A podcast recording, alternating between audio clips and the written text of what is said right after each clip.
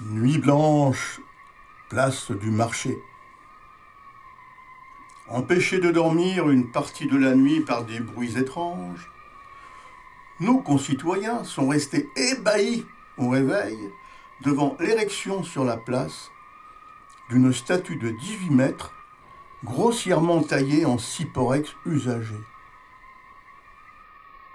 Déféré en apparition immédiate pour mauvais esprit, le fantôme récidiviste du village fantôme a été placé déchaîné en garde à vue. Épouvantable, non?